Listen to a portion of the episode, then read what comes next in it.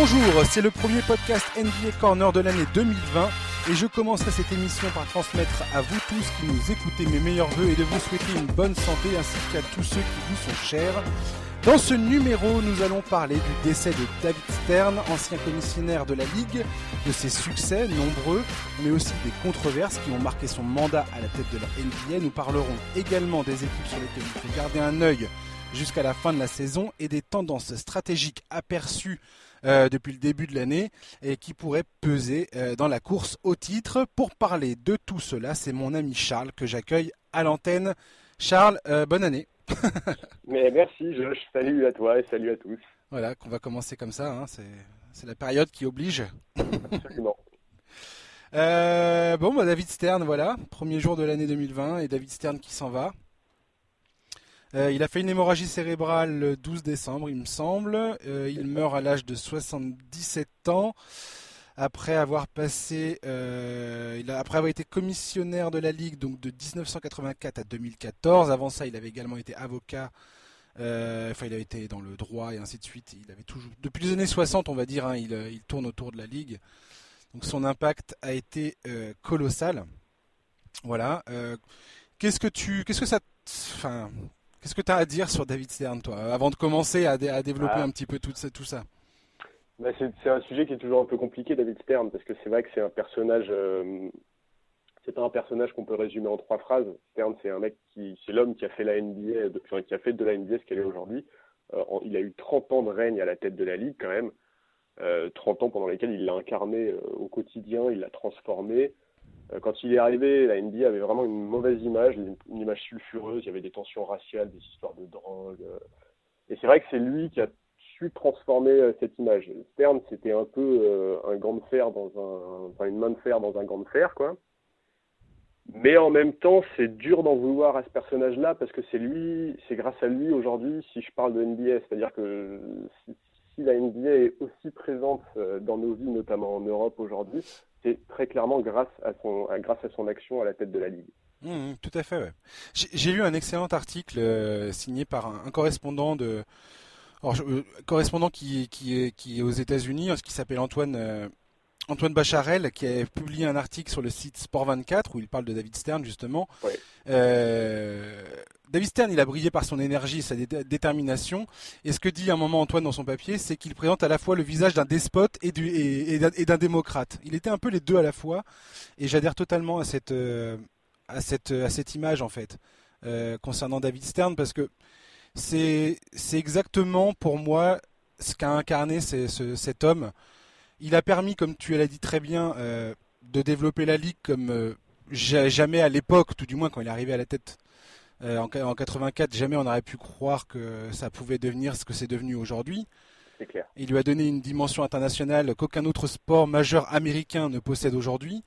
Euh, alors tout ça, c'est pas fait dans une, ambiance, dans une ambiance de scout autour du feu en chantant Kumbaya, clairement. Euh, mais il a carrément des, réussites. Il a été à l'avant-garde de plein de trucs. Il a été précurseur pour le pour la place des femmes euh, dans, dans l'entreprise. Enfin, je veux dire, il a, il a il a nommé des femmes à des postes importants. Il a développé la, la WNBA. Euh, il a il a il a notamment Enfin, il a, il a un nombre incalculable de, de choses qu'il a fait. C'est lui qui a tendu la main à Magic Johnson quand Magic Johnson a dû prendre sa retraite euh, touché par le virus du sida. C'est lui qui a œuvré en coulisses pour le faire revenir lors du All-Star Game 92 et bah, pour euh, l'imposer dans la Dream Team. La Dream Team, c'est lui aussi, c'est lui qui était euh, à la tête de ce projet de, permettre aux joueurs professionnels d'arriver euh, aux Jeux Olympiques et de participer au tournoi. Et la Dream Team, moi personnellement, c'est un des éléments majeurs qui a fait de moi le fan que je suis aujourd'hui. Et le retentissement international de cette équipe est complètement dingue. Complètement bah, dingue ça a été le, le, principal point de départ de l'internationalisation de, la Ligue. Sur, sur, le, sur ce que tu disais par rapport à Magic, c'est que c'est tout à fait vrai. Et d'ailleurs, Magic lui a rendu cette nuit un hommage appuyé, ah, euh, oui. dans lequel il explique quand même, il a des mots vachement forts, si tu veux, il dit, il dit grâce à David Stern, on a pu changer le monde. Et c'est vrai que ça peut paraître un peu grandiloquent aujourd'hui, mais replacé dans le contexte euh, par rapport à l'opinion qu'avait le grand public de la séropositivité, etc., c'est clair que c'est absolument incroyable le, le geste qu'a fait Stern.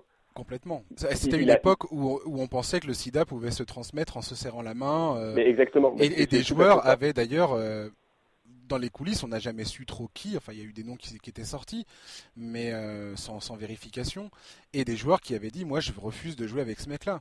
Et David Stern avait tapé du poing sur la table en disant... parce que après Magic va revenir, enfin va, va, jouer dans la Dream Team, va revenir un peu plus tard. Je crois que c'est en 96 qu'il revient dans la ligue. Euh, et il va, se renseigner. J'ai écouté un podcast avec euh, Jackie McMullen et Brian Winhorst où euh, elle explique, par exemple, que euh, David Stern, avant la conférence de presse de Magic Johnson, va téléphoner aux plus grands spécialistes sur le sujet pour se renseigner par rapport à la maladie, par rapport au virus, qu'est-ce qu'on sait, comment ça se transmet, et justement participer à dédramatiser la chose. Ce qui à l'époque est complètement hallucinant. Enfin, j'ai en 91, on en on sait que très peu de choses sur la maladie. Ah, mais c'est clair. Euh, c'est clair. Et c'est aussi pour ça, si tu veux, que c'est compliqué de résumer un personnage comme David Stern.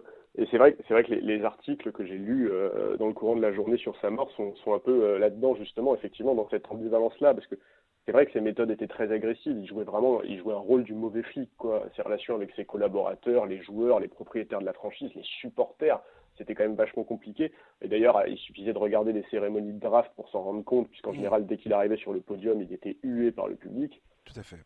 Euh, il y aura eu beaucoup de bras de fer. du moins, à la, fin de, à la fin de son règne, il était, c'était devenu un roi fatigué et, euh, et détesté par une partie des, des, fans et des gens qui suivaient la ligue parce que justement, il avait, enfin, son règne a duré un peu trop longtemps, à mon avis, mais. Euh, ouais, son règne a duré trop longtemps et il a quand même, c'est vrai, été émaillé par les bras de fer. Quoi. On peut, on peut mentionner les lockouts. on va en parler, on va en parler des, des voilà, on, peut, aussi, euh, on, peut, aussi, mentionner les, les, histoires autour des chaussures de Jordan qu'il avait souhaité interdire, le code vestimentaire qu'il a imposé aux joueurs. Enfin, Alors ça, j'ai mis ça, j'ai mis ça justement dans mes trucs. C'est ce qui est assez drôle parce que Michael Jordan, quand il censure sa, sa quand il censure sa, sa chaussure, c'est pas évident à dire, ça disons. Euh, la Jordan 1, la fameuse. Euh, en fait, David Stern va propulser la marque Air Jordan immédiatement dès son lancement, en fait. Et ce truc-là, je trouve ça assez drôle. Et pareil pour le code vestimentaire au, début des années 2000. Euh, donc, ah, je me souviens que Allen Iverson avait joué un rôle central dans cette histoire parce que le mec arrivait habillé comme le, comme le membre d'un gang euh, local. Et, euh, Stern était manifestement décidé à, à pas laisser passer le truc. Et aujourd'hui, c'est devenu un truc hyper, hyper célébré par les fans. Les, euh, les, tenues des joueurs avant les matchs, après les matchs, pendant les conférences de presse, tout ça est suivi, documenté, instagrammé, tweeté, enfin bref, c'est devenu un phénomène, euh, un, phénomène à part entière dans la ligue. C'est ça qui est drôle en fait. c'est que même dans ces coups de censure, ça, ça a su se, transformer en, en, quelque chose euh, de, culture, de culturel. Enfin, dans la, dans la, ça, a intégré totalement dans la pop culture par, par la suite, quoi. Absolument, oui, c'est ça. C'est que ça, vraiment, ça a intégré le paysage. Quoi. Et, euh, ouais, non, et, voilà. mais, bon, voilà, derrière ces méthodes qui étaient parfois un peu agressives, enfin, Stern était malgré tout un visionnaire euh, hallucinant. Il a transformé la ligue pour en faire une ligue mondialisée, riche, euh, considérée comme une des ligues les plus puissantes. Et, effectivement, tu parlais, tu parlais de, son, de son de ce qu'il a fait pour faire avancer les luttes sociales. Euh, il y a un nombre d'anecdotes qui est vraiment très important, outre celle dont tu parlais de Magic. Euh, c'est sous sa gouvernance qu'a été lancé le programme NBA Care. Exactement. vraiment, il a fait beaucoup, beaucoup, beaucoup pour ce sport, mais pas que pour ce sport. Oui, il a toujours fait la promotion des, minorités raciales. Euh, il a également lutté pour l'acceptation de l'homosexualité. Enfin, il a toujours adressé ce qui a été longtemps un tabou, et ce qui est encore un tabou dans le monde du sport. de manière frontale et sans, sans détour. Enfin, le gars, il était là, clairement à expliquer que pour lui, il était évidemment hors de question de euh, que ce soit un problème ou que ce soit quelque chose de récurrent. On se souvient de toutes les de tous les joueurs qui ont pu se manger des, des, amendes parce qu'ils avaient dit euh, justement des, des, insultes à connotation euh, discriminante. Donc, David Stern, quelque part, son, son bilan est à un niveau enfin au-delà de, la, sphère sportive est effectivement remarquable. À, a, posteriori, je veux dire, c'est assez incroyable. Après, il y a aussi euh, cet, autoritarisme décomplexé euh, de David Stern et toutes les controverses dans lesquelles il a baigné. Euh, alors moi, j'ai repensé à la draft de 85 avec Patrick Ewing, avec la fameuse lettre glacée qui, aurait, qui, aurait, permis au mec qui piochait l'enveloppe donc de, de, sortir Patrick Ewing pour les New York Knicks parce qu'on c'était c'était notoirement connu que David Stern détestait de voir partir les meilleurs jeunes joueurs dans des équipes de seconde zone. Il ah détestait bah ça. Il était. il, s'en cachait pas. C'est ça. Il s'en cachait pas. Euh, quand, le, quand la Nouvelle-Orléans aussi a eu le premier pic de draft donc, euh, en 2012, à l'époque, l'équipe euh, était détenue donc par la NBA. Ils vendent à, comment dire Tom Benson qui rachète l'équipe en avril et donc au moment de, au moment de, de faire la loterie, c'est euh, comme par hasard les Pelicans qui récupèrent le premier pic avec potentiellement Anthony Davis euh, à la clé. Et tout le monde disait mais attendez, le concours de circonstances est quand même euh, incroyable. et puis au-delà de ça, voilà, c'est un mec qui a également qui a également traversé le scandale de l'arbitrage avec l'affaire Tim Donaghy. on pense également à la fameuse série 2002 entre les Lakers et les Kings. Euh, il a également survécu aux différents lockouts, tu en parlais tout à l'heure, notamment le lockout atroce du début. Euh, du début, enfin de, c'était quelle année? C'était 98, 99, où les mecs reprennent en janvier. C'était une catastrophe. Et bah, 32 euh, matchs ratés pour chaque équipe. Hein. Donc pour ceux qui visualisent ah, pas bien, c'est sensiblement ce qui a été joué cette saison-là. Donc c'est un peu comme si en fait la saison avait été amputée de ces trois premiers mois. Quoi. Ouais, et celle de, celle de le, le cadre de 2011 euh, était pas mieux. C'était quoi, 2011-2012 Où ils ont joué 58 matchs, je crois, au final. Euh, et c'était pareil, c'était une, c'était une saison euh, bizarre, quoi. Et quand t'es fan, franchement, t'es dégoûté. J'étais ah bah, écœuré.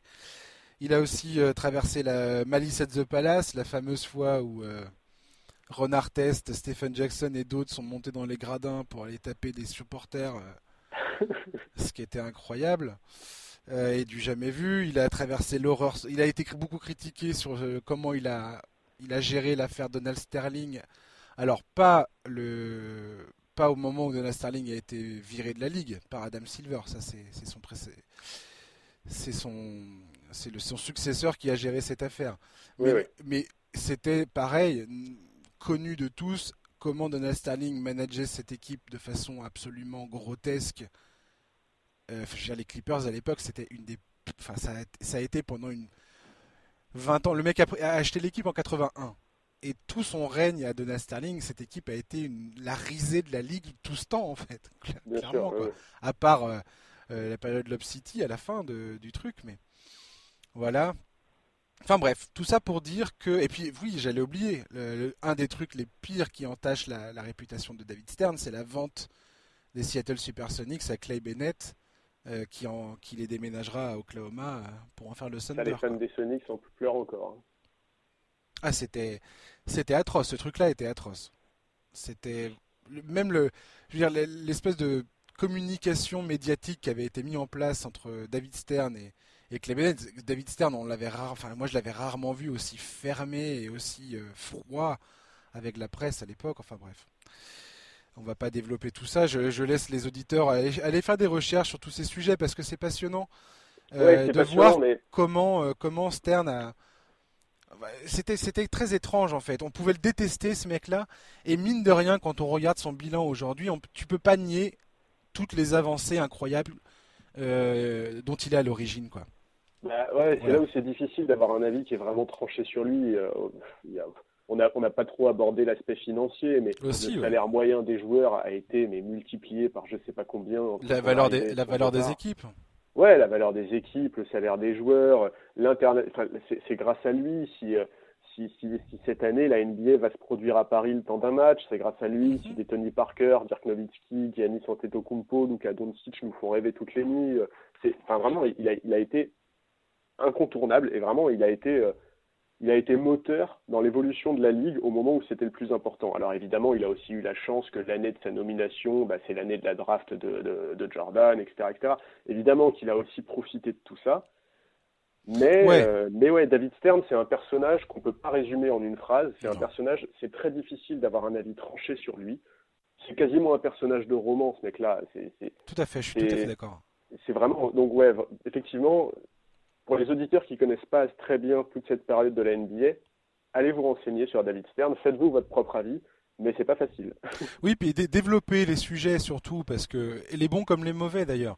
Parce que David Stern, quand il arrive dans la ligue, comme tu dis, il arrive avec cette draft de, 1984 et en, plein cœur de la rivalité entre les Lakers et les, Celtics qu'il va utiliser à bon escient.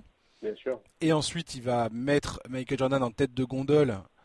Euh, et le mec va devenir un phénomène médiatique et sportif absolument incroyable. Le mec, enfin, Jordan, c'était comme les Beatles, Michael Jackson euh, et je ne sais quel phénomène international. Ce, gars-là avait une aura qui dépassait largement les frontières des États-Unis.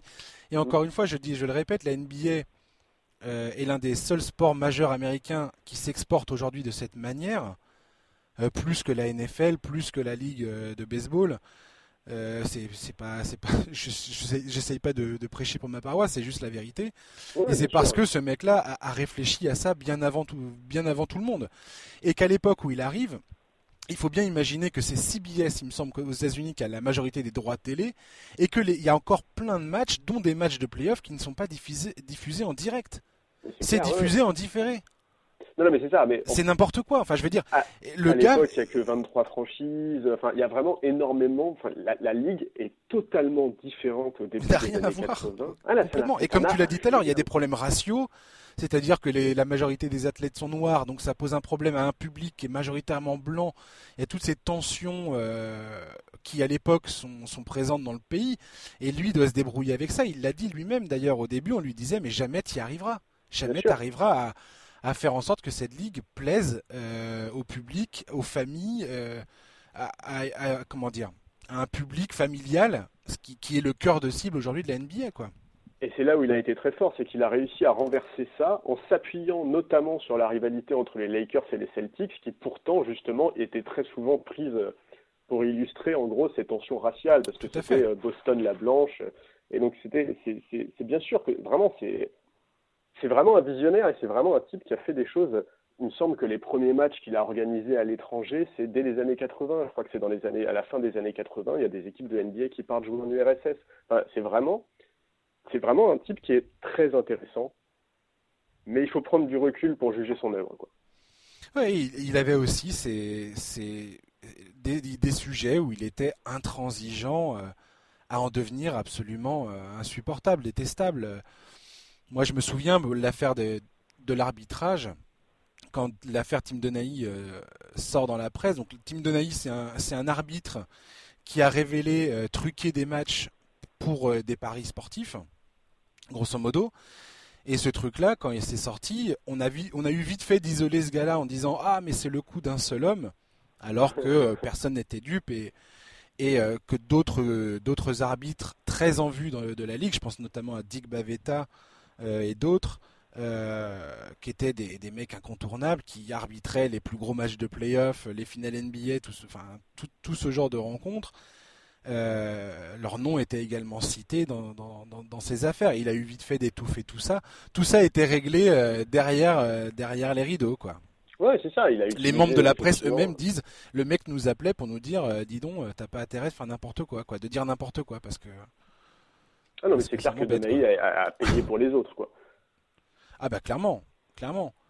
Et puis euh, au-delà de ça, voilà, enfin tout, tout, ce dont on a parlé tout à l'heure. Enfin moi, l'affaire des Sonics, ça reste un des trucs les plus atroces euh, de son bilan, parce que il, il, savait depuis le départ que Clay Bennett et, son, son, groupe d'investisseurs allaient déménager l'équipe quoi qu'il arrive, et il l'a fait à l'envers à, toute la, à, tous les fans de Seattle il était là à assurer à la presse et dans, toutes ses conférences de presse que non, euh, l'équipe ne déménagerait pas, qu'ils mettraient tout en œuvre et que si de toute façon ils n'arrivaient pas à financer un stade, eh ben, ils auraient d'autres choix que d'imaginer, enfin, que de penser à un déménagement éventuel.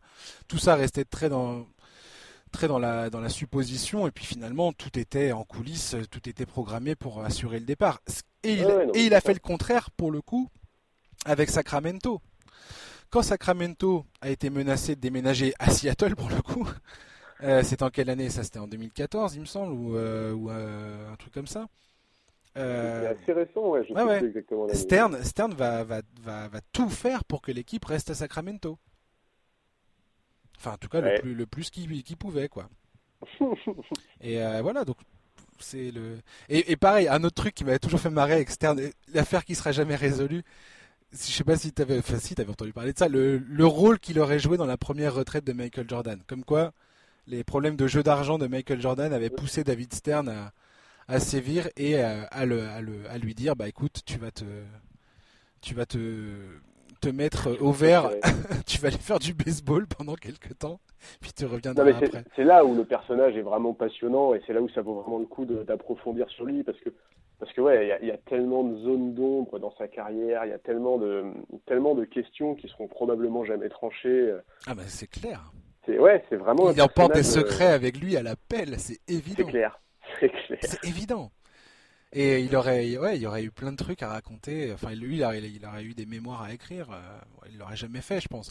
Parce que quelque part, ce gars-là a toujours eu qu'une seule chose à, l'esprit, c'est le maintien euh, en bonne santé de la ligue et sa croissance permanente. Et mine de rien, quand tu regardes, c'est ce qu'il a fait. C'est aussi lui euh, qui va gérer l'arrivée d'Yao Ming dans la ligue. Yao Ming qui va ouvrir le marché chinois, bon alors là qui est, un peu, en berne tout d'un coup, mais depuis le début de l'année de la saison, mais euh, c'est lui qui va penser à ça aussi et qui va créer les ponts euh, et qui redoutait également euh, les rapports avec la Chine. il avait, il avait, s'est exprimé là-dessus, le fait que les différences culturelles puissent un jour poser problème. C'est exactement ce qui s'est passé. Ouais. Non, non, mais voilà, c'est effectivement, c'est mais bon, et, et, et, ouais. Et alors après, ce qu'on peut aussi ajouter quand même, c'est que ça fait quand même du bien que son remplaçant soit Adam Silver. C'est lui qui l'a choisi, ouais. Ouais, tu vois, dans les... ce que je veux dire, c'est que dans les méthodes, euh, on a quand même, c'est radicalement opposé, quoi.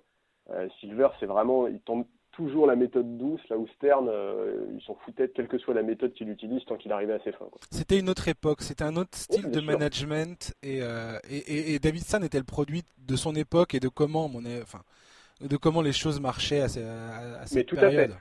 C'est-à-dire que la méthode d'Adam Silver fonctionne dans une NBA qui fonctionne déjà très bien, qui est déjà très bien institutionnalisée, etc., etc. Rien ne dit que ça aurait fonctionné à l'époque de David Stern, ça c'est clair. Hmm, parce que David Stern, pareil, le mec a eu une influence incroyable sur le jeu qui est pratiqué aujourd'hui. Alors, encore une fois, on l'a dit souvent dans ce podcast, qu'on aime ou qu'on n'aime pas, euh, les trois points, tout pour l'attaque et ainsi de suite, mais excusez-moi du peu. Alors, il y en a qui sont nostalgiques, euh, et moi aussi, moi j'ai grandi avec euh, les, les, playoffs des années 90 et ainsi de suite, où ça, castagnait pas mal. Mais n'empêche que je suis bien content que la, Ligue ait évolué dans ses règles. On a un jeu aujourd'hui qui est vachement plus, selon moi, hein, spectaculaire, beaucoup moins violent. alors il y avait quelque chose de, sympathique hein, de voir les joueurs se rentrer dans l'art comme des comme des jambons euh, pendant les playoffs, mais ça avait aussi ses limites. Quoi. Moi, je me souviens qu'il y a des matchs que je regardais quand c'était du 75-72 à la fin du match. Bon, euh, t'en, ah, avais, vu euh, des paniers ratés et des mecs qui, qui faisaient que de se, sabrer les jambes à, chaque attaque. Enfin, c'était c'était ah, fatigant. c'était clairement une entrave au développement de la ligue. ah, c'était, c'était, Il y avait des matchs qui étaient parce que quand tu regardes les meilleurs clubs, quand tu regardes un Bulls Knicks, ouais, c'est cool parce que ça joue bien, c'est hyper il y, a des, y a des vrais stars sur le terrain, ça bourrine, mais euh, il y a du beau jeu. Euh, tu, regardais, tu regardais 80% des autres équipes, il n'y avait, pas le avait pas le même talent et ça ressemblait pas du tout à ça. C'était, c'était franchement dégueulasse parfois. Quoi. tu ressortais de là, tu étais là, mon Dieu, j'ai mal à la tête. quoi. Et euh, on peut dire ce qu'on veut, mais moi je trouve qu'il a su sentir aussi l'évolution du jeu et ce que les gens voulaient voir. Et c'est ce qui a permis de créer aujourd'hui bah, le run and gun, les, les, passes, le jeu de, enfin, le jeu de passe. Alors il y a peut-être trop de 3 points. Une équipe comme Houston pousse peut-être le bouchon trop loin dans la, dans la, dans la, dans, la théorie du 3 points à tout va. Mais, euh, mais moi je trouve qu'il a pareil mis, euh, mis le curseur là où il fallait pour faire évoluer le jeu. quoi. Après, c'est un truc qu'il faut surveiller, mais euh, je pense qu'Adam Silver est bien conscient de ça. Et tu vois bien qu'Adam Silver se sent la responsabilité de prendre soin de, ce qui, de, de, de la ligue dont il a hérité de David Stern, clairement. Ah oui, oui, ça là-dessus, je, suis tout à fait d'accord. Je suis tout à fait d'accord. Enfin bon, voilà, David Stern, on, peut regretter ses méthodes, on peut euh, regretter les, quelques bras de fer qu'il a eu, les quelques, les quelques zones d'ombre qu'il y a dans sa carrière. Mais c'est vrai que si on est fan de NBA aujourd'hui, euh, bah, c'est quand même compliqué de ne pas se dire que c'est en grande partie grâce à lui. Il a ses empreintes partout, ouais. Ouais. Et, et euh, avec moi, moi, en regardant et en préparant cette émission, C'est vrai que j'avais perdu le, j'avais perdu de vue toutes les avancées euh, majeures en termes de, en termes enfin, à quel point il pouvait être avant-gardiste dans sa façon d'anticiper les évolutions de la société. Tu vois ce que je veux dire? Bah, c'est clair que c'est qu'on on retient plus les euh, on retient plus les, les le négatif. on a plus tendance à retenir le négatif. C'est vrai que moi aussi, effectivement, euh, c'est en me replongeant là-dedans que je me suis rappelé à quel point il avait eu un rôle important. C'est clair. Et, Jackie McMullen, dans le, dans le podcast dont je te parle, là, sur ESPN, avec Brian Windhorst, explique ça très bien. Enfin, ce que je disais par rapport à l'article d'Antoine Bacherel tout à l'heure, euh, c'est que c'était. Il avait un côté où tu pouvais le. Ça pouvait être la personne la plus drôle, joviale, euh, attentionnée et, et, volontaire, on va dire, pour faire les bonnes, pour faire les bonnes choses. Et d'un autre côté, il avait l'autre, une autre facette où il était euh, dur, cassant, parfois un peu humiliant. Euh, et puis, euh, s'il avait une idée en tête, tu pouvais pas le, tu pouvais pas le, lui faire changer de cap, quoi.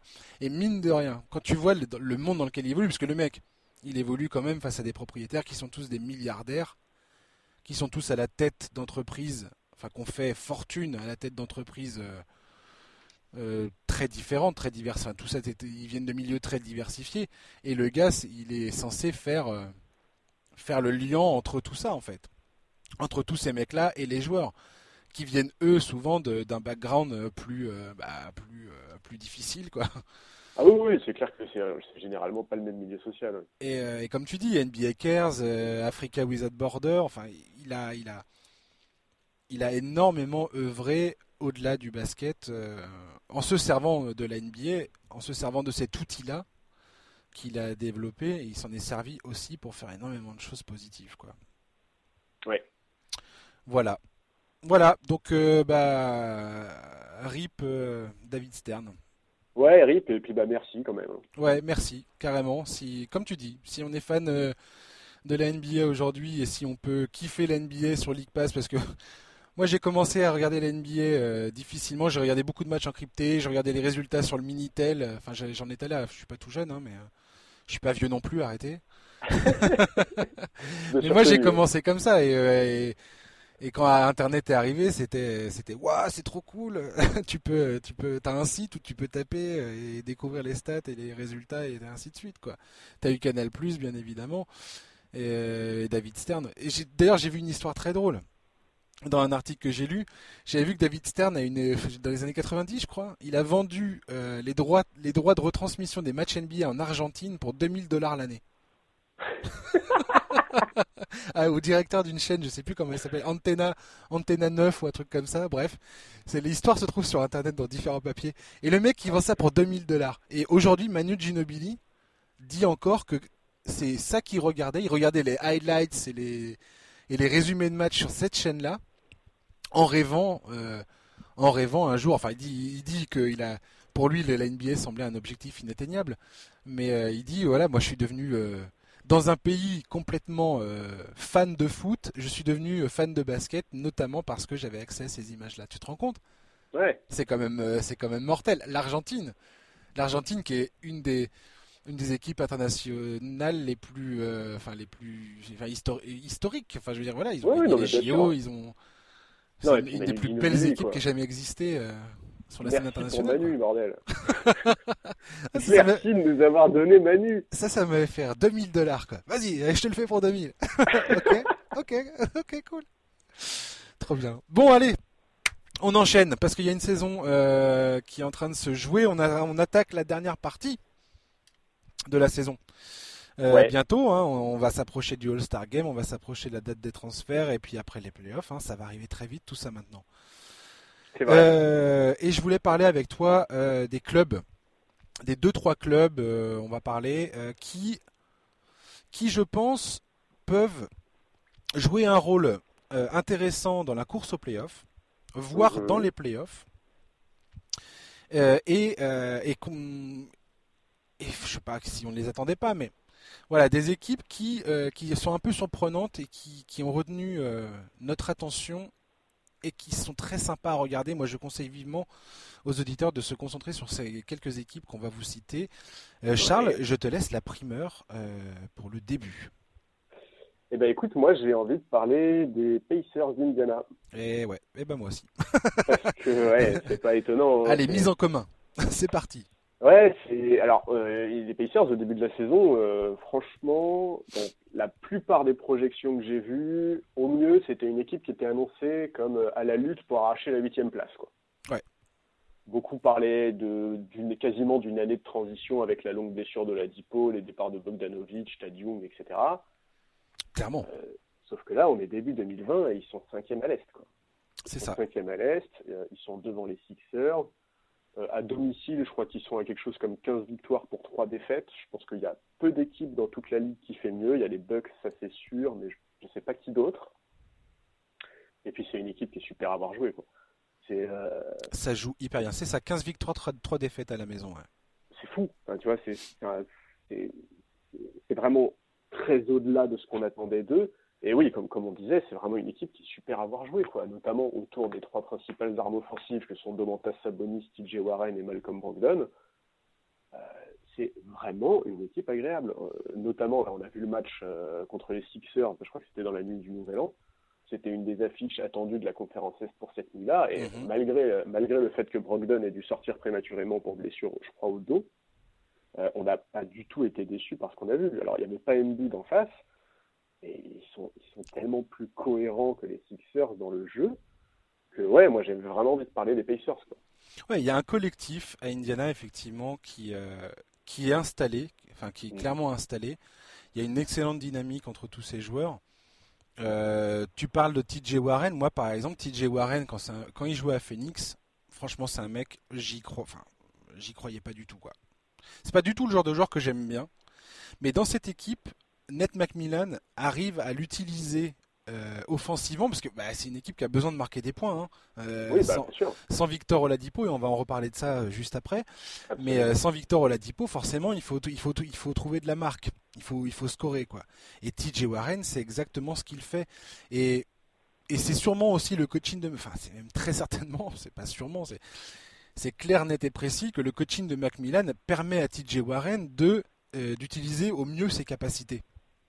Et quand tu le vois sur le terrain, exact. voilà, il, il fait pas beaucoup de passes, euh, il prend euh, un peu moins de 4 rebonds par match, mais c'est un mec qui va, il va planter des points.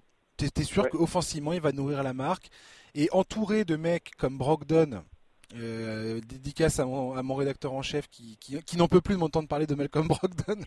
Mais j'y peux rien si ce mec est, une, est, une, est un phénomène. Merveilleux. voilà, Brogdon, c'est un des gars qui a augmenté son, son taux d'usage euh, historiquement, c'est un des plus, une des plus grosses augmentations de taux d'usage euh, euh, de l'histoire de ces dernières années. Et, et, Brogdon, je suis désolé, mais c'est juste c'est une évolution incroyable. Et bref, et quand tu vois Brogdon, Sabonis, ces mecs-là, ils arrivent à faire jouer les autres. J'adore également Justin Holiday et Aaron Holiday, les frères Holiday. ça marche bien. Miles Turner, ben, Miles je suis toujours déçu parce que je m'attendais toujours, je m'attends toujours à mieux et à plus de ce mec-là. Mais, mais ça reste, euh, ça reste dans la défense du cercle. Il est très bien utilisé et il fait très bien ce qu'il a à faire. Si tu lui en demandes pas trop, Miles ça va quoi. Ah oui, dans la dissuasion, euh, Miles c'est très solide. Et comme tu dis, cinquième à l'Est, je veux dire, cette équipe-là, elle a clairement une carte à jouer.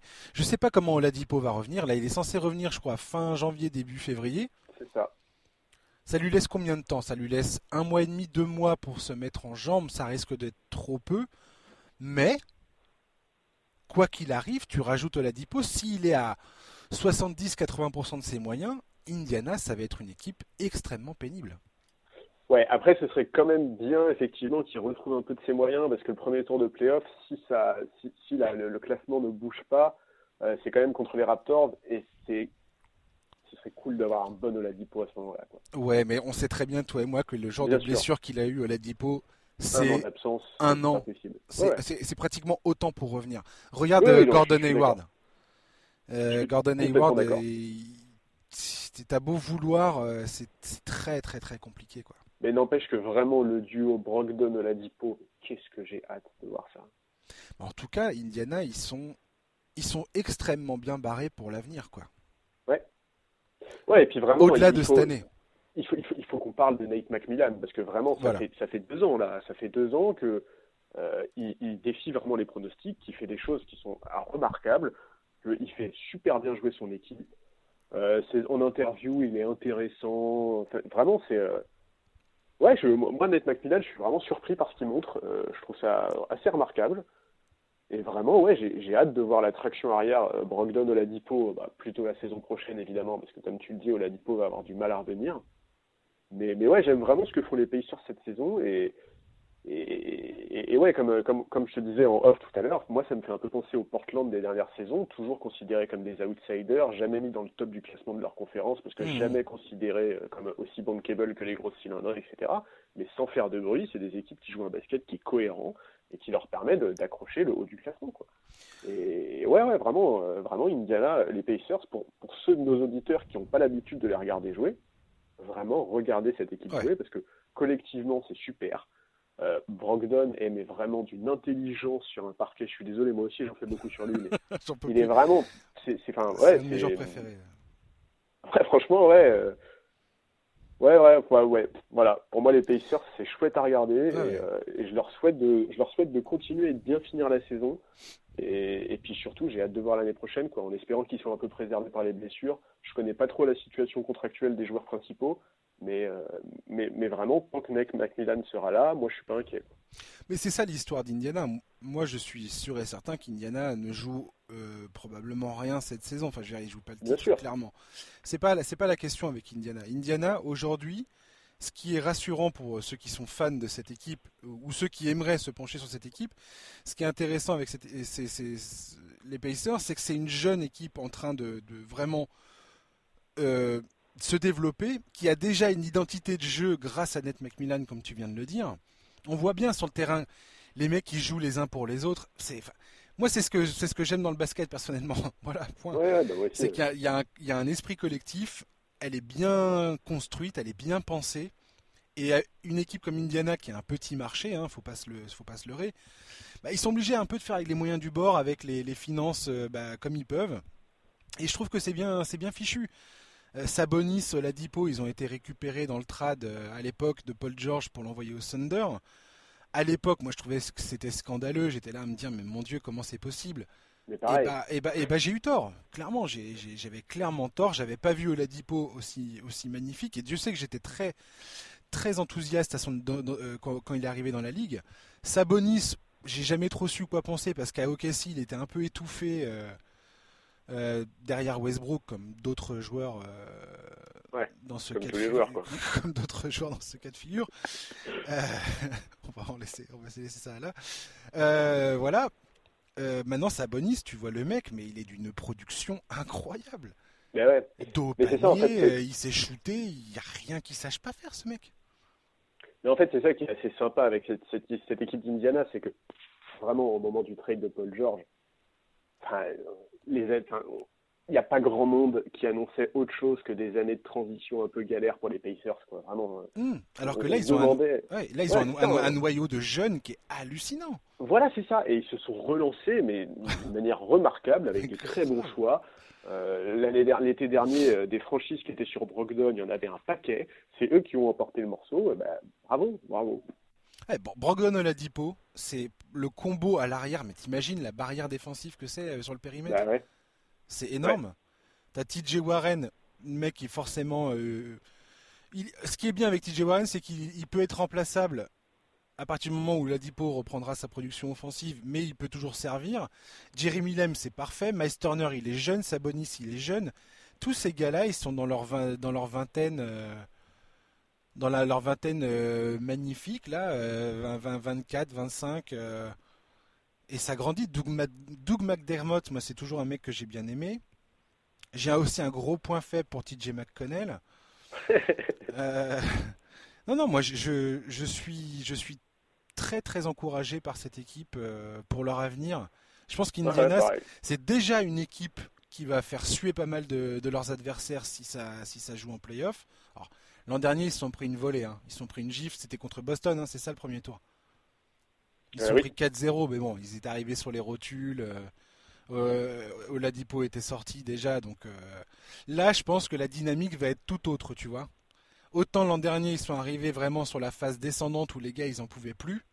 Ils avaient tout donné pour arracher une qualification et pour faire sans euh, Victor. Et puis, bah, euh, tu voyais bien que les gars, ils avaient plus de jus arriver en playoff. Ah oui, non, Là, potentiellement, c'est le contraire. Il va y avoir l'euphorie de rejouer avec Oladipo. Oladipo, il va clairement mettre du temps à s'en remettre, mais arriver au playoff, c'est pas impossible qu'il soit déjà dans une bonne dynamique. Alors, pas au niveau euh, qu'on voudrait tous le, voir. Hein, le, Oladipo qui a été. qui était All-Star et enfin il a non il a pas été All-Star Oladipo aussi bah, non, à cause de sa blessure. Ouais, voilà, ouais, c'est ça. Il mais il avait été nommé. Hein. Il me semble bien. Il me semble, ouais. Tiens, je vais, on, va, vérifier ça. Ce serait très étonnant qu'il ne le soit pas. En tout cas, son niveau était clairement euh, digne du All-Star. Ça, ça, personne ne personne ah, peut contredire sur cette histoire. De... Tout le monde hallucinait de le voir à ce niveau-là après, des années, après des années au KC, ça, ça c'est clair. Donc euh, voilà, effectivement, Indiana, grosse équipe à regarder, quoi. Tout à fait d'accord. Ouais. Ouais, ouais, et, puis vraiment, ouais, bravo, bravo pour la reconstruction de cette équipe, parce que après le départ de Paul George, vraiment, c'était pas gagné. Ouais, et puis tu as raison de, sauter, de citer Ned McMillan, parce qu'effectivement, je pense pas que ce mec-là jouera pour le coach de l'année. J'ai l'impression qu'il y aura d'autres mecs euh, avant lui, parce que c'est souvent des équipes de haut de tableau qui, euh, des mecs qui coachent des équipes de haut de tableau qui héritent de ce, de cet honneur. Ouais, ouais. Pas toujours, hein, pas toujours. L'histoire nous montre que c'est pas toujours le cas, mais mais comme tu dis, Indiana, ils sont quand même constants depuis 2-3 euh, saisons euh, sous ses ordres. Et, euh, bah, ça donne un peu la même impression que Spolstra avec le hit, tu vois. C'est des franchises, tu te dis, tant que ces mecs-là auront un coach comme ça sur le banc, n'y a pas trop de soucis à se faire. Bah, Spolstra avec le hit, j'ai envie de te dire que si le hit il termine troisième de la conférence Est, moi je le donne à Spolstra. Hein. Ah bah tous les jours, c'est pareil, mais évidemment. Mais Spolstra, coach of dire, pour moi, il n'y a pas de doute pour, le moment. Je t'ai déjà fait mes plus plates excuses concernant le hit parce que j'ai jamais vu venir tout ça. Euh, mais, euh, mais sans déconner, les mecs, euh, c'est complètement taré, quoi. Ouais. On parlera, on parlera, moi je te parlerai du 8 tout à l'heure quand on parlera des stratégies tout ça. là, moi j'avais envie de te parler de l'autre équipe où je suis content, j'ai envie de, j'ai envie de me dire merci, j'ai envie de me dire bravo ah du, du Thunder d'Oklahoma. Ah, moi, j'ai super envie de te dire bravo, hein, vraiment, hein, de Alors, tout le monde est le seul qui y croyait, quoi. Arrête, tu vas me faire rougir, bordel. Non, mais, non, mais vraiment. début de saison, moi, j'étais halluciné de voir tout le monde hyper down sur Oklahoma, en disant, ouais, ça y est, c'est fini, il n'y a plus Paul George, il n'y a plus Westbrook. Et je comprends, hein. T'as plus Paul George, t'as plus Russell Westbrook, bah ouais, carrément que ça sent le sapin, quoi. Mais, euh, quand tu vois les mecs qui arrivaient derrière, alors, tout peut s'arrêter s'il y a des trades avant la, date limite des transferts. Ok, bon, peut-être que le Thunder va plonger. Mais d'une, ça a pas l'air d'être le cas, puisque il n'y a pas beaucoup d'équipes qui peuvent manger les salaires que, dont, dont aimerait se débarrasser euh, OKC, à savoir Chris Paul euh, et Steven Adams. Gallinari, c'est peut-être le plus tradable de tout ce, de tout ce beau monde. Mais c'est pas dit qu'Oklahoma ait pas envie d'aller en playoff. J'ai l'impression. Et aujourd'hui, Oklahoma, ils sont sérieusement attachés à la 7 place. Ils sont à 18 victoires, 15 défaites. Euh, le 8 c'est San Antonio. Ils sont 3,5 euh, matchs derrière. Et, euh, et ok, si, ça prend bien. Ça prend bien. Et Chris Paul, il est en train de démontrer, excusez-moi du peu, et moi non plus, pour ceux qui ne sont pas fans de Chris Paul, je ne le suis pas. Mais Chris Paul, bordel, c'est un dieu, quoi, sur le terrain. Il est trop fort. Et il fait une de ses pires saisons. Mais euh, je suis un peu trop enthousiaste par rapport au match contre Dallas que j'ai vu récemment là. Je suis désolé. Non, non, mais euh, ton enthousiasme se, comprend. Enfin, vraiment, moi, effectivement, je faisais partie de ceux qui avaient un peu de mal à y croire euh. Après, je pense que mon jugement était aussi un peu biaisé parce que je pense de Chris Paul. Tu sais très bien que moi, Chris Paul, c'est un joueur que je trouve magnifique. Ah, mais t'es pas le seul. J'aime hein. vraiment pas le bonhomme, tu vois. Ah, mais t'es pas le seul. Et donc, en fait, j'avais un peu peur, si tu veux, que Chris Paul, il joue, bon, tu vois, qu'il soit pas non plus Chris Paul il joue en attendant son trade, quoi, tu vois. Et, euh, et mais c'est pas le cas du tout. Effectivement, statistiquement, il fait une de ses pires saisons. Mais alors, euh, en termes de comportement sur le parquet, en termes de leader de jeu, etc., c'est remarquable. C'est remarquable. Ah, clairement. Et puis tu vois bien que euh, son attitude. En fait, à OKC, il n'y a pas de, il a pas d'alpha autre que lui. il a un jeune, un jeune disciple un jeune padawan, Che Gilgeous Ah. Alexander. Je suis fan de ce joueur-là, j'arrive jamais à prononcer son foutu nom. Le SGA. SG, SGA. Euh, che, moi, moi je l'appelle Che. Il y a et, je suis très content de voir Che apprendre sous les ordres de Chris Paul. Je suis ravi. Je trouve ça génial. Et le, quand ils sont, lui, quant à Chris Paul, Che Gilgeous Alexander et Dennis Schroeder sur le terrain, c'est, euh, comment il s'appelle? Carlyle qui disait ça l'autre jour. Il pointait du doigt le fait que le playmaking de Casey, quant à ces trois mecs-là sur le terrain, il dit mais c'est incroyable le niveau de, de créativité qu'il y a sur le terrain, le rythme qu'ils imposent et à quel point ça, les joueurs se trouvent, la balle circule et ainsi de suite. Et, euh, et clairement, moi, moi j'adore regarder ces- cette équipe à cause de Che et je redécouvre résultat par la même occasion euh, le jeu de Chris Paul. Je rekiffe à regarder Steven Adams enfoncer tout le monde dans la raquette. Euh, Dennis Schroeder, pour moi, c'est clairement un candidat au, au meilleur sixième homme de l'année. Ah oui, oui. Ouais, il, fait, il fait effectivement partie de ceux qui sont bien placés. Après, bon, c'est pas le seul, mais, euh, mais effectivement, Schroeder, moi, m'impressionne. Schroeder m'impressionne parce que lui aussi, en termes de mentalité, on sait que bon, Ouais. c'était quand même pas le joueur, euh, c'est pas le genre idéal, quoi, Denis Il a Schroeder. fait du Il a chemin. même- hein. Il a Bah fait ouais. du chemin, Schroeder. hein. Bien sûr, Il vient bien de sûr, loin, depuis Atlanta. euh, Il vient de très Mais très bon. loin. Tu vois qu'il a compris des trucs, euh, Schroeder. C'est une belle évolution quelque part. Mais tu vois, c'est clair que si début octobre, tu m'avais dit euh, le, le 1er janvier, euh, le Thunder sera playoffable, euh, septième avec euh, une, petite, marche sur le huitième, je pense effectivement que j'aurais eu du mal à croire. Alors moi, moi, je, les voyais potentiellement accrocher la huitième place, mais je les vois. C'est pas tant que je les voyais faire les playoffs. Euh, Effectivement, on en a discuté toi et moi. Euh, T'aurais deux trois équipes qui auraient un peu mieux réussi leur euh, début de saison. On parlerait peut-être pas d'OKC en playoff alors qu'il est. Euh, Il y a eu la chute de Portland. Euh, Il y a eu également San Antonio qui a un peu dévissé. Phoenix est retombé euh, dans la réalité euh, de, de sa, de sa condition. Minnesota pareil. Sacramento, euh, bah, ils font une saison hyper décevante, il n'y a pas d'autre mot. Golden State, on ne pouvait pas prédire que Stephen Curry manquerait toute la saison et que ça serait la- l'anus horribilis pour, pour, cette, pour cette franchise. Clair. Donc voilà, moi, ce dont j'étais à peu près sûr concernant le Thunder, ce- c'est qu'il n'allait pas être au fin fond du classement. Ça, j'en étais persuadé. Et euh, j'étais persuadé également qu'ils allaient euh, faire suer énormément d'équipes dans la course au playoff. Je veux dire par là faire perdre, voilà, comme Dallas euh, l'autre soir. Dallas qui mène 99-92 à, je sais, sais plus, mais 1 minute 30 de la fin, un truc comme ça. Tu te dis, mais c'est bon, c'est fini. Dallas, ils ont la meilleure, attaque de la, ligue. C'est mort, il n'y a aucune chance que Casey revienne. Eh bah si. Eh bah si. Les mecs, ils sont là, ils s'arrachent et ils vont gagner le match, quoi. Ouais. Et il faut savoir que euh, OKC aujourd'hui c'est une des équipes les plus clutch de la ligue. Ça c'est pareil, je suis tombé sur cette, sur cette stat. Euh, tiens, j'ai la stat sous les yeux. Parmi dans les donc quand le match est, entre 5 ou 5 points ou moins dans les 5 dernières minutes, les plus clutch euh, cette saison c'est Utah, Houston, Milwaukee et juste après c'est OKC. Ouais. Voilà. C'est quand même vraiment solide. Ouais, Donc euh, donc voilà quoi. C'est c'est ouais, ouais, non, mais On va moi, prédire ça, mon gars. euh, va prédire ça, quoi. Personne peut prédire un truc pareil. non, non, c'est clair, c'est clair. Mais vraiment, ouais, moi je te dis, au OKC, j'y j'y croyais pas. Et pourtant, vraiment, pareil, euh, Shai c'est vraiment un joueur que j'adore. Ah, mais c'est. J'adore ce mec-là. Oh là incroyable. je suis mais vachement fan de ce type. Ah ouais, ouais, moi aussi, ouais, je commence à beaucoup trop l'aimer. Son, son, son Eurostep, mais au- où il est à moitié au ralenti, il décolle pas vraiment du sol, mais un peu quand même. Et il a un toucher, il a une vision. Et puis il a des, il a des, il a, il ose. Bordel, des fois il prend des trois points euh, euh, en haut, euh, en haut de la raquette là. Il balance des ogives. euh, L'autre fois il a balancé deux ou trois trois points consécutifs. C'était là, mais waouh. Non, mais puis attends, on parle d'un mec, il a que 21 ans, euh, c'est que sa deuxième saison en NBA, il tourne à 20 points par match, quoi. Il est magnifique. C'est fou, enfin, tu vois, genre. euh, Non, c'est voilà. Donc euh, je pense que Kessie c'est vraiment une équipe à suivre sur laquelle il faut garder un œil parce que dans cette course au playoff et dans cette course à l'Ouest, et ben voilà, tu vois, je- moi je pensais que potentiellement ils allaient jouer un rôle. Alors de là à ce qu'ils prennent une place à une autre équipe, j'étais loin de l'imaginer. Mais, Oui, mais- euh, mais voilà, ils y sont. Là, c'est sur les dix derniers matchs, ils ont 7 victoires, 3 défaites. Ils sont sur une série de 3 victoires actuellement.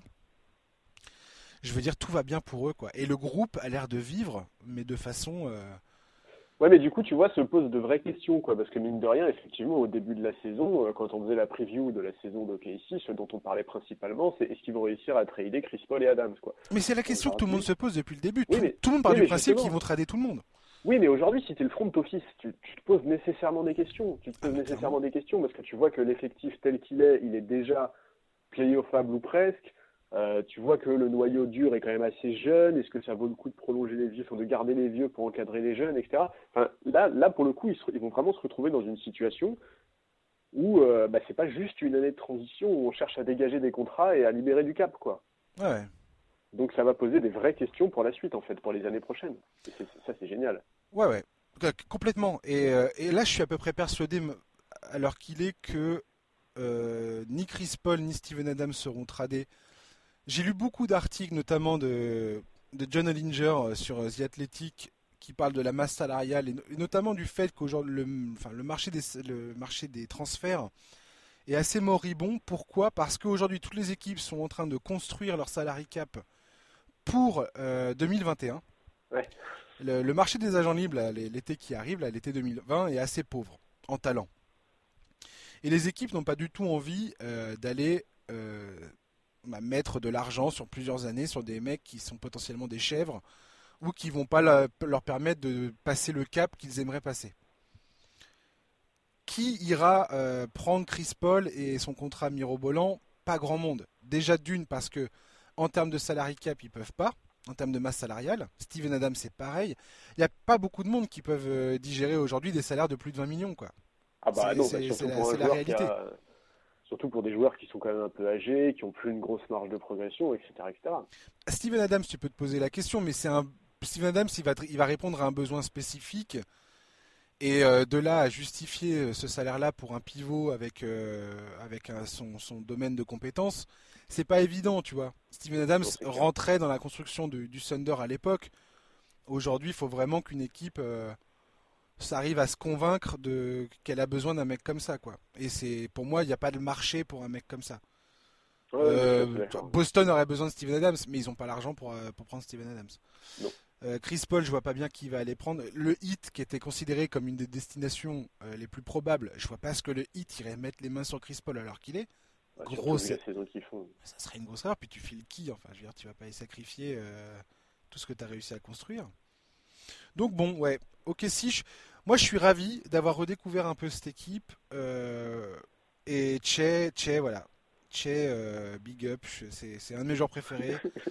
je trouve ça, et je regarde OKC grâce à lui, comme je regardais les Clippers l'an dernier, euh, à cause de lui et ou grâce. Et voilà. Donc Che, Le Thunder, c'est une valeur sûre pour moi. Bah écoute, ouais, bah vraiment bien vu.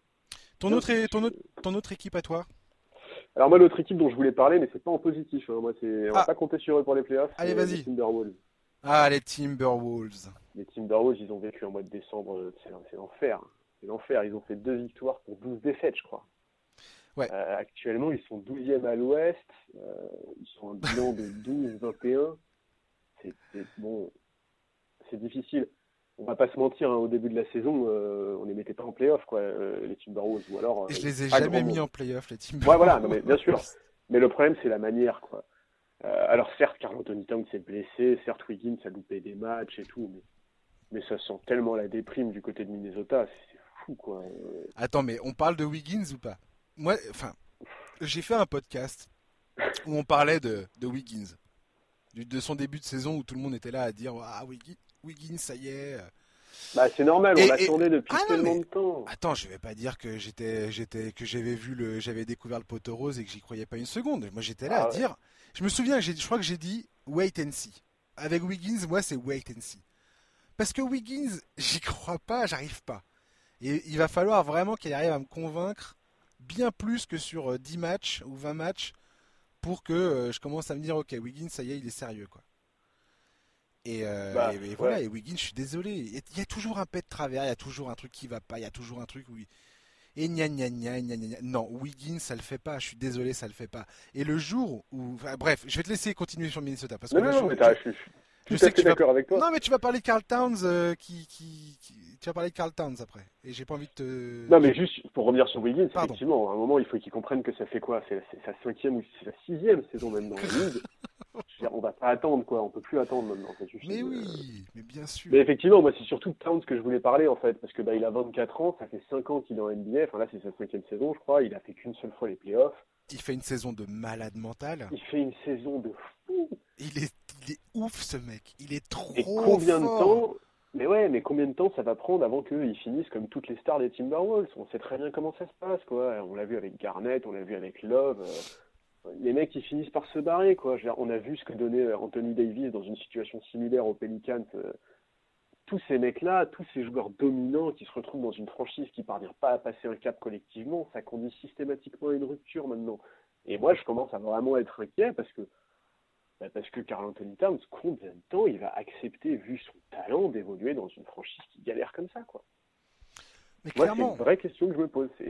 Alors, je, sais qu'il y a des rumeurs qui sont sorties très récemment concernant les Warriors et les Knicks. Je n'y crois pas du tout pour le coup. C'est pas, c'est pas du tout, c'est pas pour ça que je veux parler des, Timber, Timberwolves. Mais je veux en parler parce que le mois de décembre a été un calvaire. il faut remonter là-bas rapidement. L'écart, il commence à être beaucoup trop important, quoi. Alors, au début de la saison, certains fans ont eu de désespoir, effectivement, à cause de l'apport d'Andrew Wiggins qui commençait au bout de 10 matchs. On s'est dit, ah, ça y est, il est constant, etc. etc. Pas du tout, en fait. Mais, euh, mais surtout, moi, ce qui me gêne, c'est la manière, quoi. Sur le parquet, ils sont ont rien à secouer. Enfin, autant les, autant les, les remplaçants, quand ils rentrent, apportent généralement un peu d'énergie, etc. Autant les titulaires, mais j'ai trouvé, les quelques matchs que j'ai vus d'eux récemment, je les ai trouvés mous, sans envie. Et, et vraiment, ouais, je, ouais, on est en 2020. Euh, combien de temps Carl Anthony Towns va accepter cette situation-là? Mais pas longtemps, à mon avis, c'est pas possible. Bah, franchement, c'est horrible à dire, mais je lui souhaite pas, quoi. Moi, j'ai pas envie que Carl Anthony Towns soit un mec que dans 10 ans, on se dise Ah ouais, bah, il a fait des super stats dans une équipe pourrie, quoi. C'est quoi sa situation salariale à, Carl, euh, à 4 il, bah, il a prolongé. Alors attends, je vais te dire ça. ça vas-y, regarde. Moi, ce que je voulais dire par rapport à Carl Anthony Towns, c'est que je pense très sincèrement, que effectivement, la seule fois où il fait les playoffs, ce mec-là, avec Minnesota, c'est quand il y a Jimmy Butler. Le mec a traumatisé tout le monde euh, après avec un départ euh, catastrophique et, et euh, qui a été documenté. Tout le monde connaît à peu près l'histoire. Si c'est pas le cas, regardez, c'est très drôle. On rigole beaucoup et Et je pense que le jour où Carl Anthony Towns dit j'ai envie de me barrer, je n'en peux plus, ce qui je pense va arriver parce que Minnesota c'est pas comme si ça fait pas 20 ou 30 ans que les mecs. Euh, enfin, je veux dire, le propriétaire, c'est toujours Glenn Taylor, il me semble. Et ce mec-là, il sait pas trop ce qu'il fait. Alors là, le coach, euh, le, fils Sanders, why not? J'ai l'impression que ça marche bien. On disait en début d'année, ah, le groupe vit bien, ils ont l'air de bien s'entendre. ils nous faisaient des vidéos sur Instagram et tout ça sur les réseaux sociaux. On rigolait bien, ah, carrément, ils ont l'air d'être trop potos, c'est trop génial, machin, tout ça. Ouais, ouais, ouais, ouais, carrément. Là, tout d'un coup, on commence à dire Ah, bah Covington, peut-être qu'il va être tradé. Mais si tu trades Covington, il te reste quoi en fait? C'est un des seuls joueurs potables qui te reste dans ton équipe. C'est clair, Donc si t'es Carl Towns et que les mecs, ils, finissent par trader Covington, mais, mais franchement, tu te dis Mais eh, allez-y, les gars, laissez tomber. Hein. laissez tomber, je me barre.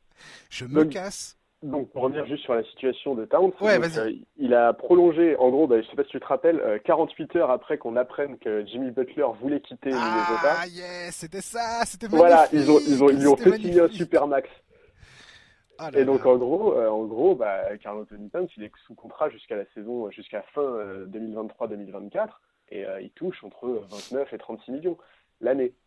Après, il peut taper du poing sur la Mais effectivement, c'était très très drôle. C'était très très drôle de voir à l'époque que, bah, parce que depuis des semaines et des semaines, on entendait parler de tensions larvées dans le vestiaire des Timberwolves entre Butler, Wiggins et Towns, etc., etc. Et à l'époque, bah, Butler annonce qu'il veut se barrer et hop, deux jours après, Towns dit ok, bah super, moi je reste.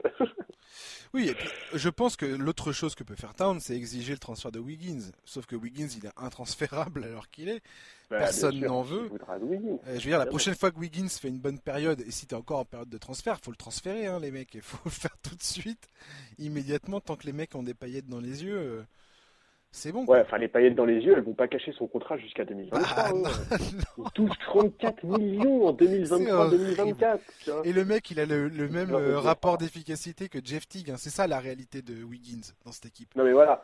En fait, Wiggins, c'est vraiment c'est pas du chiquet, je dis pas ça. Moi, je l'aime bien, Wiggins. J'aime bien ce joueur. Je j'ai rien contre lui. Il a l'air sympa et tout, mais. Euh. Bah, il a toutes les qualités pour être un des meilleurs joueurs de la ligue. À un moment, il faut être cohérent. Mais ouais, mais il a pas, il a pas le mental et on sait tous. Oui, non, mais voilà, à, ce niveau-là, à ce niveau-là, c'est le mental, quoi. Il a les qualités physiques et athlétiques pour être un des meilleurs. Mais effectivement, mentalement, c'est pas possible.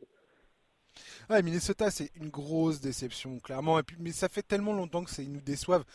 Et la seule fois où ils font les playoffs, en plus, ces gars-là, ils avaient, ils avaient euh, éjecté mon équipe euh, Denver. Je m'en souviendrai toujours de. Je sais pas si tu te souviens, ça, s'était joué sur le 82e match de l'année.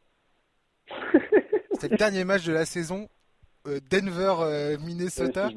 et le gagnant se qualifiait pour les playoffs avec le droit de se prendre une fessée par Houston. Et c'est Minnesota qui avait le droit d'aller baisser sa culotte au Texas, quoi. Et, et non, ouais, j'étais vénère. J'étais vénère. Mais bon, enfin voilà, et, vraiment, euh, enfin vraiment pour revenir sur Towns, sur avant de se blesser, Towns s'est tourné en 27 points, 12 rebonds, euh, avec des pourcentages notamment à 3 points remarquables. Enfin vraiment, ce joueur est incroyable. Et moi, j'ai pas envie, enfin, en fait, je suis un peu partagé parce que d'un côté, j'ai pas envie qu'il passe toute sa carrière à stater dans une équipe moyenne qui fera les playoffs une fois tous les 5 ans. Euh, mais d'un autre côté, j'ai pas non plus envie qu'il bah, rejoigne euh, une des grosses cylindrées de la NBA, euh, contribuant à recréer un déséquilibre comme on l'a connu il y a quelques saisons. Ouais, moi, moi dans l'idéal, j'aimerais que les, j'aimerais que de rôle se réveille et, et l'entoure bien et que ça se passe bien, tu vois, et qu'il fasse une, partie de sa carrière là-bas. Maintenant, bah, je, je pourrais pas lui jeter la pierre s'il finit par se tirer, tu vois. En fait, à chaque fois, on a, c'est toujours les mêmes débats. Quand Anthony Towns a dit qu'il voulait partir des Pelicans, on a eu cette discussion. quand Anthony Davis. Euh, pardon, pardon. Quand Anthony Davis a demandé à quitter les Pels, on a eu cette discussion, je ne sais pas combien de fois. Comment juger cette, cette, volonté des joueurs de se barrer? Est-ce que c'est condamnable? Est-ce que c'est compréhensible? Moi, je suis désolé, mais je suis Towns. Au bout de 5 ans, je comprends quoi. Genre, je, comprends. S'il finit par avoir envie de se barrer, ben, je comprendrai et ça sera dur de lui jeter la pierre quoi.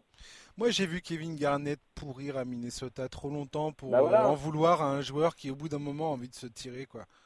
Après, tu as l'art et la manière de le faire, quoi. Euh, forcément, quand tu, quand tu le fais comme Kevin Durant en rejoignant l'équipe qui vient de t'éliminer alors que tu menais 3-1 contre cette équipe et que tu fais une page dans le Players Tribune pour dire euh, mon nouveau chapitre. Non, tu vois, ça se passe pas bien. Euh, par contre, voilà, tu es Anthony Davis, tu dis écoutez, moi les Pelicans, j'en ai ras la casquette et j'ai envie de me barrer. Il a fait plein, d'erreurs de communication pour le coup, euh, Davis aussi, mais, euh, mais c'est un peu plus compréhensible. Et aujourd'hui, par exemple, je prends un plaisir non fin à regarder euh, Davis jouer à côté de LeBron James. C'est extraordinairement sympa. Ça fait plaisir de voir le mec arrêter de, de, de, corriger les erreurs de ses coéquipiers qui sont, qui sont nuls. Quoi. Ouais, mais je suis d'accord. Je suis d'accord, mais bon, voilà. Euh, et effectivement, euh, si l'histoire entre Towns et Minnesota finit par s'arrêter, honnêtement, ça sera triste. Ça sera triste parce que, bah, bah parce qu'il semble être attaché à la franchise, qu'il y a toujours eu des déclarations sympas. Quand là, je regardais quand il a prolongé son contrat euh, en, 2018, il fait une référence à Flip Saunders. Voilà, on sent vraiment que l'histoire entre la franchise et lui, elle n'est pas simple, qu'elle existe réellement.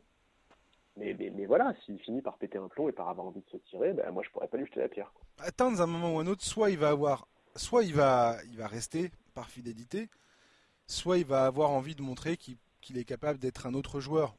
À mon avis, c'est ça au bout d'un moment qui ronge euh, certains joueurs, c'est qu'ils ont envie de montrer ce qu'ils savent faire, mais dans un contexte, euh, enfin avec une équipe, un effectif qui, est, qui joue le titre et qui va, qui, essaie d'aller au bout, bah, tu vois. Surtout quand tu vois les autour de lui quand tu, quand tu vois un Anthony Davis qui s'éclate aux Lakers, quand tu vois un Kemba Walker qui s'éclate aux Celtics, oh, Kemba Walker, que... Bah ouais, mais donc tu, tu vois, tu m'étonnes que tous ces mecs-là, ils doivent se dire, ah ouais, bah écoute, ça a l'air d'être quand même plus sympa que de taper euh, pour avoir la 12 place à l'ouest. Et si, si, si, cette saison est un plaisir euh, pour les yeux, c'est bien pour voir Kemba Walker gagner des matchs, enfin, quoi. Franchement, je me disais ça l'autre jour. Hein. J'étais posé chez WAM et j'étais en train de regarder un match de Boston et je me suis dit, mais qu'est-ce que ça fait plaisir de voir Kemba dans une bonne équipe. Pour lui. Pas être entouré de, de, de, de gens qui, qui savent pas Nicolas Batum. Arrête. J'essaie de l'avoir pour le podcast, il viendra jamais si on commence à. Ah, ce serait trop bien. Euh, ouais, ce serait trop bien, mais ouais. Non, mais effectivement, je suis d'accord avec toi. Quand tu vois un mec qui touche 20, 000 boules, 20 millions de boules par an et qui prend deux shoots, ça fait chier, ça, ça fait. Pas, pas enfin voilà, donc euh, ouais, les, ouais, les, Timberwolves, euh, je, je, vais regarder d'un œil attentif leur fin de saison, mais pas pour des raisons positives, quoi, parce que vraiment il faut qu'ils se réveillent là, il faut absolument qu'ils se réveillent. Euh, on va finir vite fait parce que le, le temps passe euh, à une vitesse grand V. On va essayer de pas faire un, un podcast de deux heures. Euh, on va parler vite fait des petites, euh, des, des, petits trucs stratégiques qu'on a vus depuis le début de la saison qui sont assez rigolos. On va faire ça assez rapidement parce qu'on va pas avoir trop le temps de développer. Ouais. Euh, Dis-moi euh, rapidement les trucs Allez, qui sont sautés un aux petit yeux. hommage à Frank Vogel. Vas-y. Un petit hommage à Frank Vogel parce que quand il a été nommé à la tête des Lakers, beaucoup se demandaient si c'était le bon choix. Surtout qu'il était quand même accompagné d'adjoints dans très très longues comme Jason Kidd. Euh, rapidement, donc, on a vu que les Lakers mettaient en place une défense efficace, ce qui n'est pas étonnant quand on se rappelle des années où Ouais. Vogel coachait. Ouais, euh, tu l'avais dit ça d'ailleurs. ouais. Voilà. Mais euh, c'est vrai qu'on restait un peu sur notre fin en ce qui, con- en ce qui concernait les, les systèmes offensifs. C'était un peu beaucoup de l'isolation LeBron ou alors du jeu au poste euh, Anthony Davis. C'est ça. Mais depuis, franchement, il y a vraiment du mieux.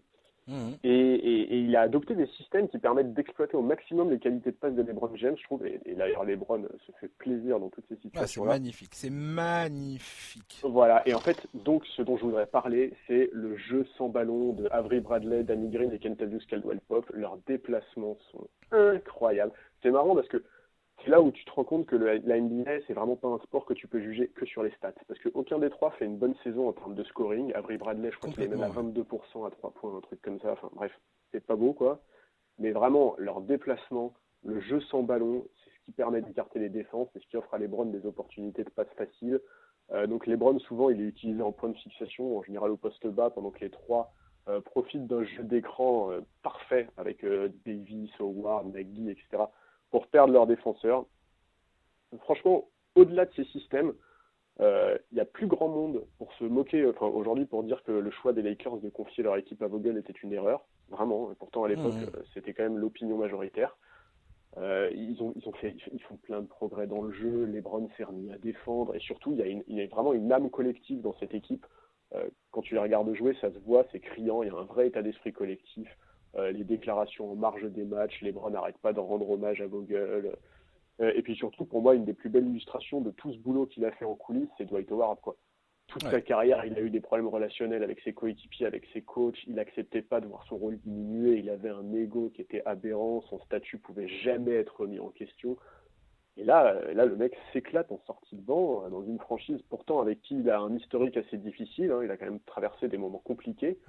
Et, et- et clairement, pour moi, Vogel, il est pour quelque chose. Et, euh, Oui, et- puis et LeBron, pense que- LeBron aussi, je veux dire, quand tu as LeBron Ouais, dans l'équipe, je veux dire, la hiérarchie est, est naturelle, quoi. Bien sûr, mais, mais si tu veux, LeBron n'aurait jamais euh, adopté ce comportement-là si ses relations avec Vogel étaient compliquées ou si lui n'acceptait pas l'autorité de Vogel, tu vois. Par exemple, l'année dernière avec Walton, même si ça se passait plutôt bien, les relations étaient quand même très très différentes.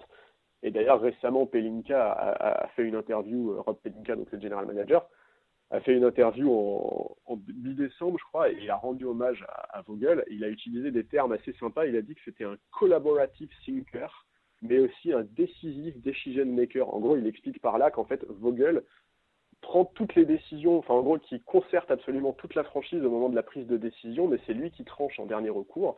Et, pour le moment, euh, pour le moment, Vogel fait quasiment un sans faute. Et, et- franchement, c'est vraiment très très bien joué.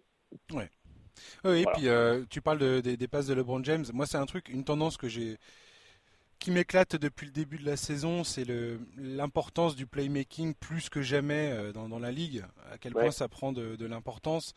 Et euh, il y a deux autres ex- exemples qui me sautent particulièrement aux yeux ces derniers temps. C'est euh, bah, Kawhi, Kawhi Leonard.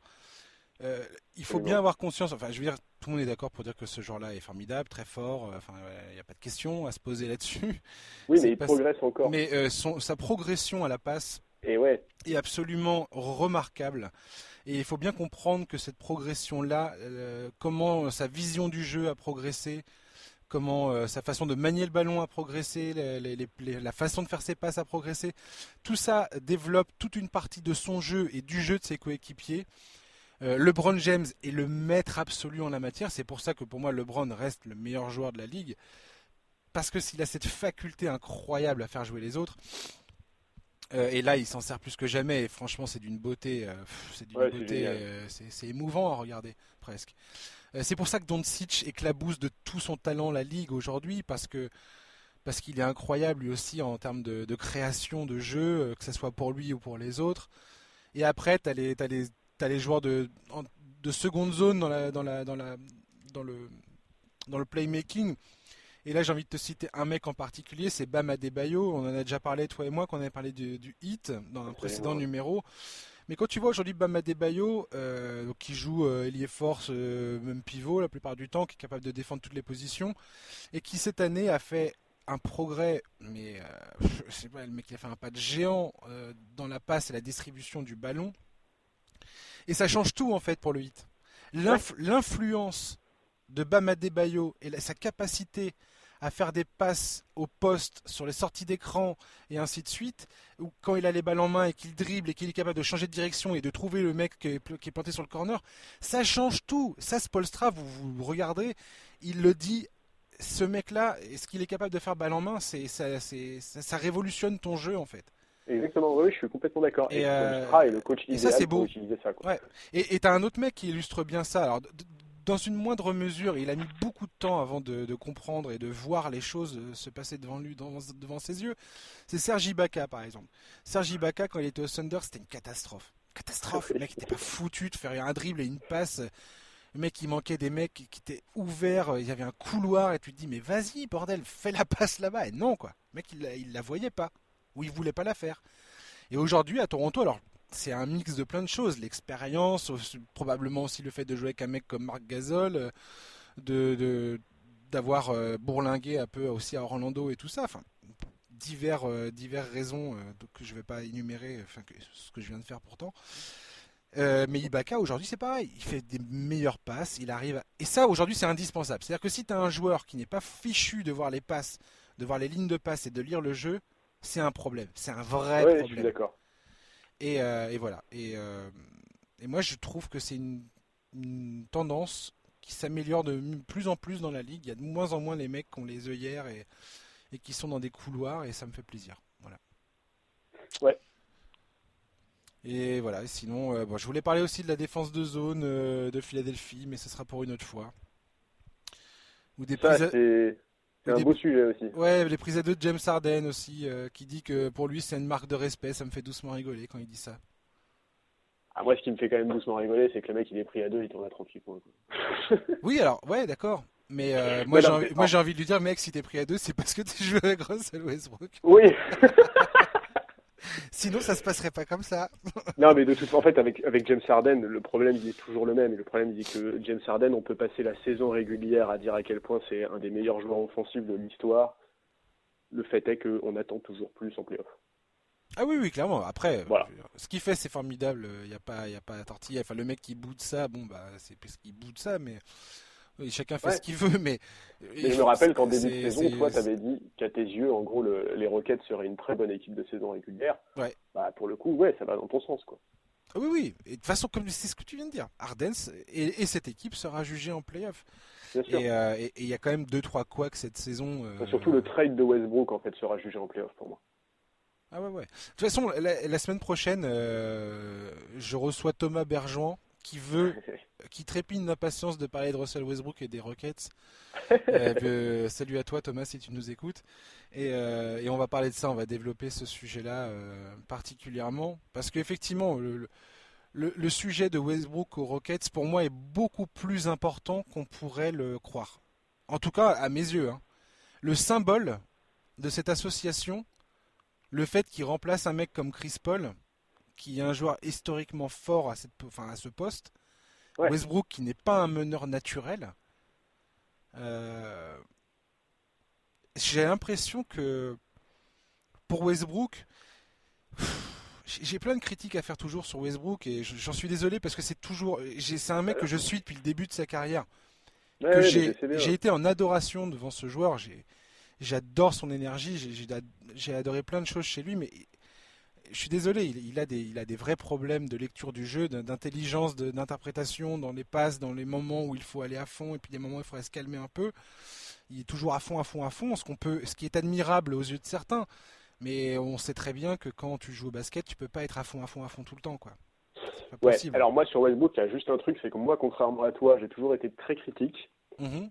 Mais cette année, je le suis un peu moins parce que, euh, en fait, j'attends un peu de voir quand même. Genre, Westbrook, euh, il s'adapte à un jeu qui est nouveau, au fait de plus être le principal dépositaire du jeu. il fait des efforts, hein. Il fait oui, non, mais voilà, des efforts. Hein. Mais grave, non mais c'est ça. Et il a une, il a une vraie adaptation à faire, et c'est vraiment, c'est pas un truc facile. Tu vois, on lui demande pas juste de s'adapter à un nouveau système de jeu, quoi. C'est un mec qui vit et qui meurt avec la gonfle entre les mains depuis des années, et qui pour la première fois doit faire ça, tu vois. Donc ça, à ce niveau-là, moi j'attends un petit peu, tu vois. Si, s'il met encore quelques semaines à s'ajuster, etc. Bon, ça me posera pas de problème. Par contre, effectivement, en playoff, il va falloir, euh, il va falloir montrer quelque chose. Quoi. De toute façon, cette équipe elle sera jugée en playoff. Et euh, voilà, je développerai ça la semaine prochaine avec Thomas euh, Bergeron, mais, mais clairement, le, le, les 23% de réussite à 3 points de Westbrook, c'est un immense problème. Immense. Ouais, ouais. Immense. Et, et pour moi, qui est probablement insoluble pour Houston. Quoi. Voilà.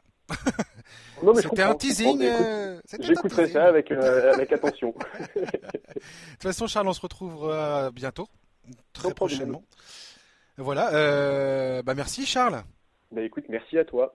Il est temps de dire au revoir. Déjà, moi j'étais bien là. après les après les après les fêtes là, on était bien, on était bien. chers auditeurs, merci. bienvenue en 2020 avec le podcast NBA Corner. On se retrouve la semaine prochaine, donc avec Thomas Bergeron, où on parlera notamment, mais pas que, de Westbrook et des Rockets. Euh, voilà, et puis ben, on est reparti pour une nouvelle année euh, de podcast sur la NBA. Merci à tous de nous écouter, franchement, ça fait toujours autant plaisir. N'hésitez pas à nous faire des retours, en bien, en mal, il n'y a pas de problème, on est ouvert d'esprit. Euh, Charles, passe une bonne fin de journée. Aussi. À la prochaine. Euh, chers auditeurs également. Euh, un bon week-end euh, qui arrive bientôt. Et puis bon, bon, courage pour la reprise surtout, parce que ça peut être facile, hein. c'est jamais facile les fêtes. de repartir au boulot juste après. Donc force, courage, et puis voilà. Allez, j'y vais maintenant. Ciao, bye bye.